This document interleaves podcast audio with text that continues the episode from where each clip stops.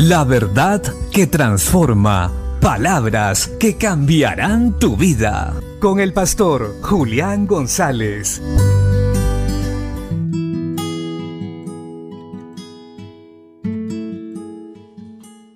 La Biblia dice en el Evangelio de Marcos capítulo 10, versículo 5. Y respondiendo Jesús les dijo, por la dureza de vuestro corazón os escribió este mandamiento, pero al principio de la creación, varón y hembra los hizo Dios.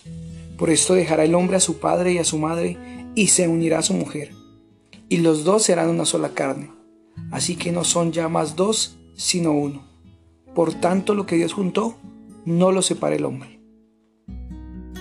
Vemos la respuesta de Jesús, firme y clara, ante una pregunta tentadora de los fariseos acerca del divorcio.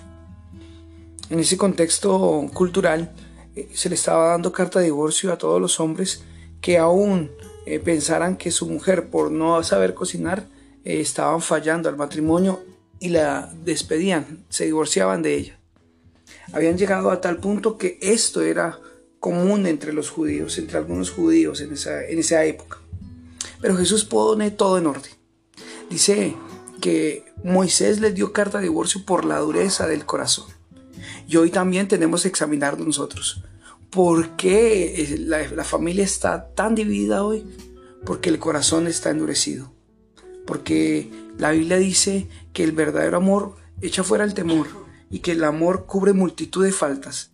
Y que si el amor de Dios está en nuestros corazones, tenemos la capacidad de amar, perdonar y reconciliar que al principio Dios creó varón y hembra y lo que Dios juntó no lo separa el hombre. Que Dios creó el matrimonio para ser perdurable, para llegar hasta el final y nos dio la capacidad de ser fieles el uno al otro en el temor de Dios. Así que si estás atravesando por un momento difícil en tu matrimonio, recuerda que tienes de parte de Dios la capacidad de trabajar por Él. Trabaja, perdona, pide perdón, reconcíliate y ve a la presencia del Señor humillado para que Dios transforme y cambie primero tu vida y entonces la de tu cónyuge. Así que vayamos al Señor y recordemos, en el principio Dios creó al hombre y la mujer y le dijo, por tanto dejará el hombre a su padre y a su madre y se unirá a su mujer y serán una sola carne. Y lo que Dios juntó, no lo separe el hombre. Bendiciones.